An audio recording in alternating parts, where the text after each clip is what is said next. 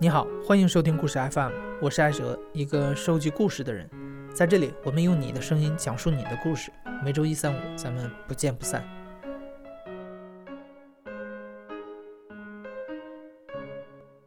我叫戴维，我的朋友给了我一个外号，叫做“烽烟毁灭者”，就是因为我的职业他是亲子鉴定师。就是我也自己做过一个统计，大概这么多年，在我手头上来进行过的委托有一万多件，排除的几率大概在百分之二十六到百分之二十八之间。也就是说，差不多有两千多个家庭取走结果之后，基本上濒临破裂的边缘。戴维是八零后，大学读的是法医学专业，现在在湖南的一家亲子鉴定中心工作。和你想象的一样，作为一名亲子鉴定师，他所接到的每一次委托背后，都是一部家庭伦理剧。十年来，作为倾听者和旁观者，他见证了无数个因为滴血认亲而起的离奇故事。就是有一个姓钱的钱大爷，他当时就是五十多岁、六十岁的人了，年纪大了就跑过来做鉴定，孩子年纪很小，几岁的小孩，那个我们当时还觉得老大爷 挺厉害的，结果鉴定出来的话，小孩不是他的嘛。戴维说，他的工作职责最主要的是和委托人做沟通。所以在接待每个委托人的时候，他都会事先了解一下他来做亲子鉴定的原因。这样做的目的主要是为了在鉴定结果得出之后，他能够有的放矢地进行安抚和开导。据他了解，钱大爷的妻子很年轻，只有三十多岁，以前结过婚，儿子都已经十几岁了。嫁给钱大爷之后，他又生了一个孩子，但是钱大爷总是觉得这个孩子长得不像他。思前想后，终于决定去做亲子鉴定。像这种情况，他说这个小孩到底是谁的？就跟我讲了一些他的经历，包括他的妻子经常打牌啊，牌友是谁啊？然后平常走的比较勤快一点的那个邻居啊，反正他以前大爷以前当过侦察兵，所以说他也是挺厉害的。我记得最清楚的一次就是他把他的本子拿出来，就是一个小本本，上面清清楚楚的记得谁是谁。跟我老婆什么时候在一起聊过天，说了几句话，然后在一起打麻将打了多久，然后两个人同时消失的时间出现在什么时候，持续了多久，几分钟、十几分钟、半个小时，他都详细的记录了下来，就是一个很普通的那种黄皮纸小本子。嗯，现在我估计书店里面很难买到了，但是以前特别多的那种，啊。一层黄皮纸，里面就是一些格子的那个那个小本本，大概一个巴掌大，一个本子基本上全部都被他写满了。分析了之后，我们说这个确实没办法。大爷说：“那你们要怎么样才能确定？”我说：“那就肯定是做鉴定喽。”他说：“OK，那没问题。”回家之后，他就花了一段时间，把这些可疑人的材料他全部都集齐了。我们也不知道他是怎么弄来的。因为像我们这个鉴定的话，它是分两种，一种的话就是普通的鉴定，一种是司法鉴定。普通的鉴定就是说，你随便拿一个呃检材来，然后我们去鉴定，鉴定完之后，我们就给你出个结果，我们只需要对这个检材本身负责。至于你这个检材是从哪里来的啊，我们这个是不管的。但是司法鉴定就不一样，必须要两个亲子鉴定师一起，然后全程的录像拍照。啊，包括那个到时候出出结果的时候，还需要两个人一起去签名，就特别严谨。这个是可以作为证据的啊，那个就不行，那个只是作为一个参考。当时来做鉴定的应该是有五份啊，四份还是五份，一一次就交到我这里。做完鉴定之后，就发现这所有的全部都是没关系啊。我记得当时我们还给他打了折扣的，他做的次数很多嘛啊，做了八次，当时应该是打了八折。几番鉴定没有结果之后，钱大爷又费尽心思找来了四五份检材，几乎把能怀疑到的人全怀疑到了。这其中有偶尔打交道的邻居，有远房亲戚，甚至还有亲戚家刚刚成年的男孩。大概加上后面的几个的话，应该就是三四个月的样子，四个月之内。做完之后呢，那时候我们就都懵了，就已经所有的能怀疑到的人全部都怀疑到了。反正我们这个鉴定结果呢，我们也不会出问题。那么就只有一个可能，就是抱错孩子了。这个东西医院也说不清。他老婆就闹，说肯定是医院的问题，一定要医院进行赔偿。当时好像，嗯，还闹得出现那个的都报案了，然后才把他们劝住。劝住之后，但是钱大爷也不是个傻子，他说，既然这样的话，当时一下子想不通，后来就觉得，哎，我干嘛？既然怀疑这个的话，我为什么不拿着我老婆的材料跟我儿子去鉴定一下呢？他后来就偷偷的带着老婆的钱财，也是第九个。嗯嗯，第四次、第九个鉴定发现孩子是他老婆的，这就炸锅了啊！这个到底是谁的？这个事儿听起来有点狗血和错综复杂，鉴定来鉴定去，最后钱大爷发现这个孩子是老婆的所谓大儿子的，而这个大儿子其实并不是老婆的儿子，而是他的情人。以前这个三十一岁的这个他的妻子，跟他这个十当时还没满十六岁十五岁的小孩两个人谈恋爱，逃婚，家里人不同意，他们就逃跑，逃跑出来做一对野鸳鸯，投奔了他这个远方亲戚。这个亲戚以前跟他没什么联系的，所以也不怕他通知家里。最后看到钱大爷，觉得钱大爷这个人还蛮老实忠厚的，然后家里也有点钱，啊，就想着跟他在一起假结婚。然后实际上暗地里就跟自己那个名义上是他的儿子，实际上是他的情妇啊发生关系生了儿子嘛。所以我们当时也觉得，哎，这个什么人都有。我记得后来钱大爷的话，呃，分了手之后，这个事情还有后续，就是他证明了孩子不是他的之后，他就跟他老婆离婚了。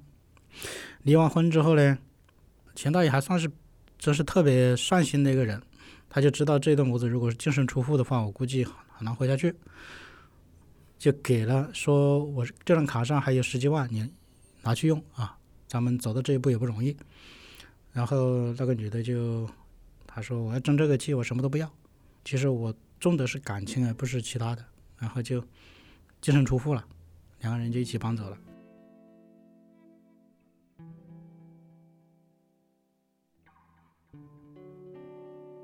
戴维觉得，在他这十年来接触过的委托人里，大爷相对来说已经是比较想得开的了。在这种涉及伦理的精神重创面前，大多数委托人都会遭遇心理问题，需要进一步沟通和疏导。所以，很多像他这样的亲子鉴定师都会考一个心理咨询师的证书，帮助委托人走出难关。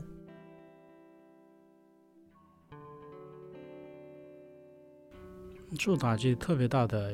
也有，不过他的经历的话也倒是比较简单，年纪三十四五的样子，然后就长得普普通通的，就可能一眼看过去，那个在就是一个特别特别平凡的一个人。他之前跟他老婆呢是大学同学，两个人关系怎么说呢？应该是说他一直在追求他老婆吧。对他特别好，当时就是同时追求他老婆的人也挺多的，可能就是他是属于那种特别能够让他老婆感到温暖的那种人了，最后就选择他了。但是后来可能上了班之后啊，生活越来越平淡，尤其是生了第一个小孩之后，我们当时分析可能就是他生小孩，包括呃带小孩之后跟他婆婆发生了点矛盾，就导致有点产后抑郁症。正好他们同学搞什么聚会。啊，然后他就去参加了，在同学聚会上就跟之前的一个追求他的一个男的认识了，但是据他来说长相是差不多，但是我们想可能，嗯，他懂得打扮一点，然后再一个人阳光一点，不像他一样天天坐在家里没什么情调的，就这样就是吸引了他老婆，两个人就发生关系。发现第一次的时候，他就已经发现了，怀孕的时候，他就知道那个，因为他一算时间，那个孩子肯定就不是自己的。很早就发现了，发现了之后就打掉了。他原谅了，他也知道自己确实对不起老婆，也知道自己，尤其是自己的啊，他的母亲可能确实说的有些话特别难听，搞得他老婆有点抑郁，那是他始终认为是自己的责任。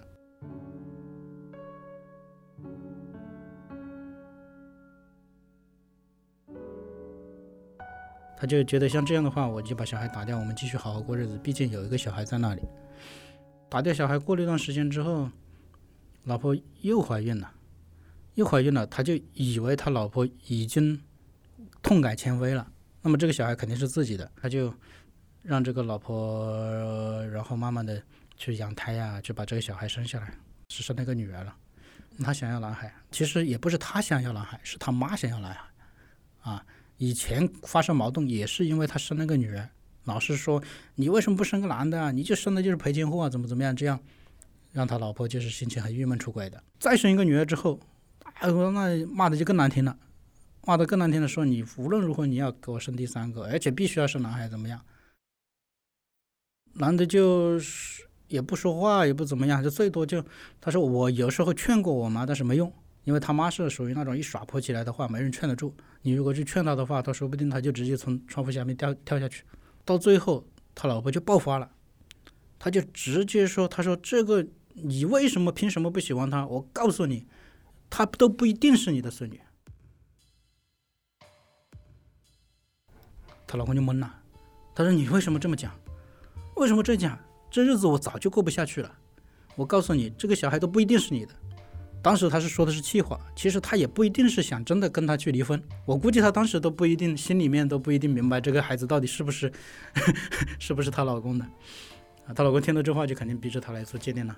她老公跟她小孩一起过来的，她自己没过来，结果一鉴定果然不是她的。啊，问她情况，她说那段时间跟以前那个男的还是有联系。发生了之后，她老公就受不了了，就跟我讲，他说女人为什么可以这样，对吧？居然这样对我。然后我们就跟他分析，我说这个事情呢，呃，你老婆的责任肯定是比较大的，但是你，包括尤其是你妈，也有很大的责任。但是他就脑子一直转不过来，他始终认为我妈有那种想法其实是正常的，就是要个男孩。这样时间一久长的话，始终转不过弯来。但是到最后的话，他还是舍不得跟他老婆离婚，所以他跟他老婆提出一个要求。他说：“假如你第三个跟我生个男孩，那么第二个孩子虽然不是我的，但是我帮你养。然后到最后的话，他老婆就说：‘你这样的人，我是跟你始终过不下去了，我要跟你离婚。’然后你你猜他婆婆极品到一个什么程度？他说：‘你要离婚可以，但是你必须要给我家生一个男孩。’那个那个那个，我这么多年受够了媳妇的气了，啊，我儿子。”以后可能就不会去再去找媳妇了，所以说你必须要给他生一个男孩出来，生完男孩我马上让你们离婚，否则你们永远别可不可能离婚。就因为这样的话，就搞得家里一塌糊涂，然后天天吵，今天大吵后天小吵，吵到什么程度呢？吵到他们老婆那边的叫上家里的人，就是直接来找他们麻烦，嗯，所以到最后还打了一架，甚至都那个幺幺零都出动了，把他们劝开。这种情况不离婚是不可能的。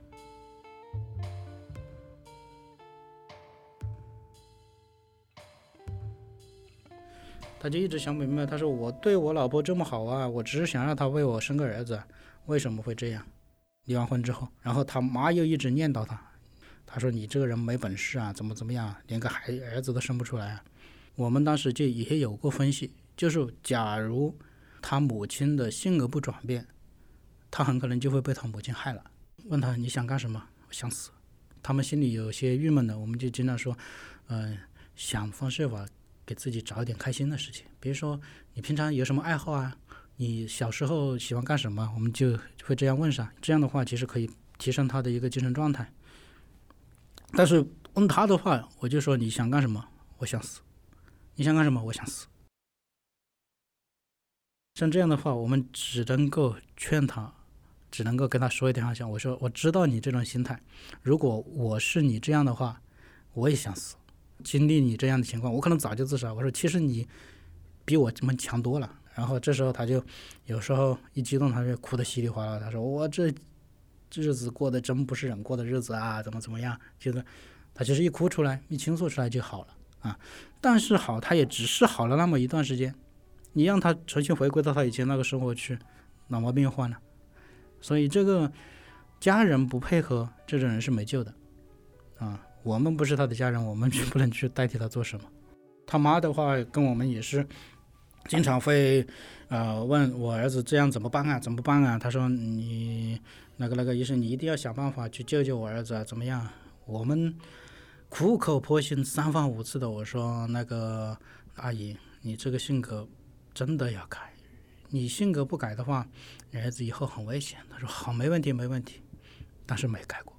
他说我也想改，但是我一到那个时候，我脑子就充血，我就就看他我就想骂，真的是什么人呢？呱啦呱啦呱啦呱啦，马上就骂起来了。就在电话里面呢，跟我们通话的时候他就骂起来了。啊！你看我以前的那个什么媳妇怎么怎么样啊？你看我这儿子这个窝囊废啊，怎么样啊？连个生个孙子都生不出来，而且还被他们全家都欺压在头上，怎么怎么样？一个抑郁症患者的话，不是说我们做心理疏导能够有多强，能够帮他解决的。你必须要有家人的去，因为你是经常陪在他身边的，你必须要去改变这个态度，对吧？去让他心态平和。你陪在他身边，你是这种态度的话，他的问题就会越大。大概就是过了半年多，不到一年，啊，然后他自己就跳楼了。他说：“这个我活下去也没意思了，这种压垮他的就是他妈的一天到晚的念叨。后面怎么样我们就不太清楚了。我估计按照那种情况的话，应该也就出院了，可能也能够康复了。但是心理的创伤，它是永远都恢复不了的。”